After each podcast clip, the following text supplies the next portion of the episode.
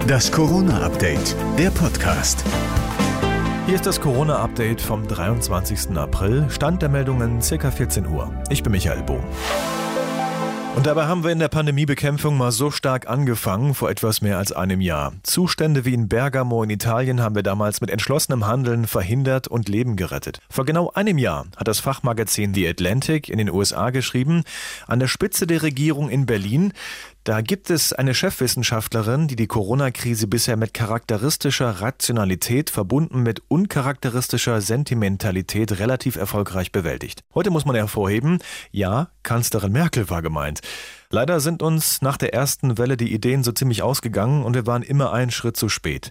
Da fragt man sich, wo war eigentlich die bundesweite Corona-Notbremse, als im Dezember und Januar täglich 1000 Menschen starben? So, her mit den guten Meldungen der Pandemie. München bleibt Gastgeber von insgesamt vier Partien bei der Fußball-EM. Drei Gruppenspiele und ein Viertelfinale sind also dabei.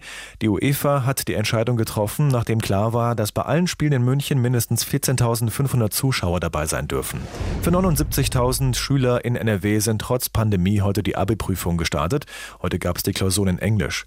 Mehr als 22 Prozent der Bundesbürger haben jetzt zumindest eine Corona-Impfung bekommen, sind also schon gut vor einer schweren Ansteckung geschützt. Laut der Landesstatistiker in NRW sind im vergangenen Monat deutlich weniger Menschen gestorben als im März letzten Jahres.